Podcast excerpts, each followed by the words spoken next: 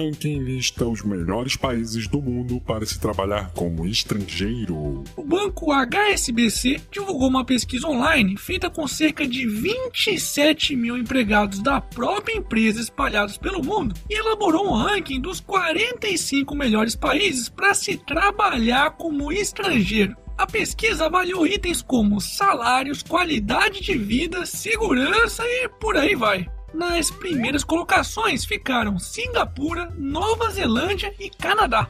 Nem preciso dizer que esses países também possuem em comum os maiores graus de liberdade econômica do planeta, ou seja, possuem maior liberdade de negócios, baixa intervenção do governo e, consequentemente, menos corrupção, além de leis trabalhistas mais simples e flexíveis e respeito ao direito de propriedade. Agora adivinha qual foi a posição do Brasil nesse ranking? Isso mesmo, o Brasil ficou na última colocação, ocupando o 45 lugar. É, como sempre, somos os melhores em sermos os piores. Hashtag chupamundo. Hashtag aqui é Brasil, porra.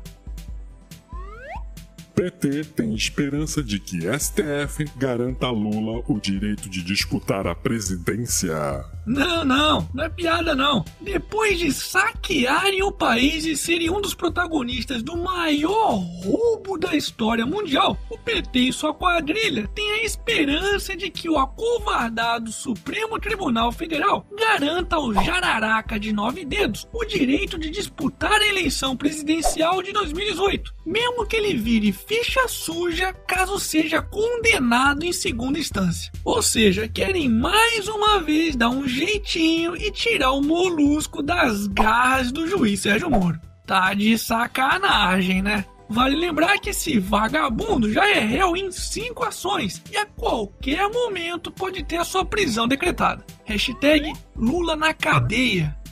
Momento.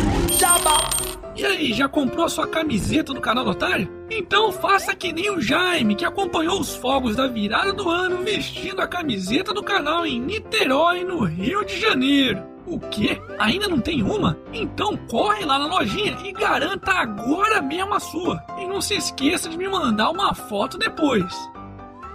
Número de empresas que pedem falência no Brasil sobe 12,2% em 2016. Pois é, o número de pedidos de falência no país em 2016 só não foi pior que o registrado em 2015, quando a taxa foi de 16,4%. Só para vocês terem uma ideia, o maior número de pedidos de falência em 2016 aconteceu no setor de serviços, que ficou em 39%, seguido pelo setor da indústria, com 37%, ou seja, justamente os setores que mais empregam no país. A boa notícia de tudo isso, se é que existe alguma, é que as pessoas estão começando a perceber que quem gera empregos e riqueza para o país não é o governo, mas sim as empresas e os seus próprios cidadãos. Hashtag chupa Marx.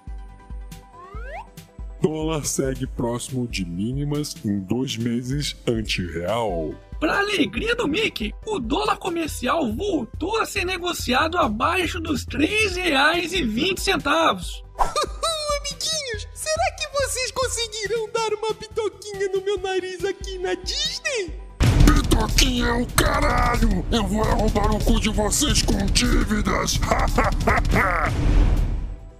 E para finalizarmos essa edição, Cristiano Ronaldo vence prêmio da FIFA de melhor jogador do mundo.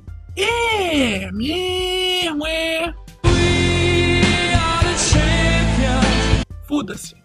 E esse foi mais um Otário News com as principais notícias do dia. E aí, curtiu? Então se inscreve aí nessa bagaça e arregaça esse like. Ah, e não se esqueça de dar aquele apoio financeiro, porque se continuar assim, o canal não vai sobreviver por muito mais tempo não. E amanhã, quem sabe, tem mais.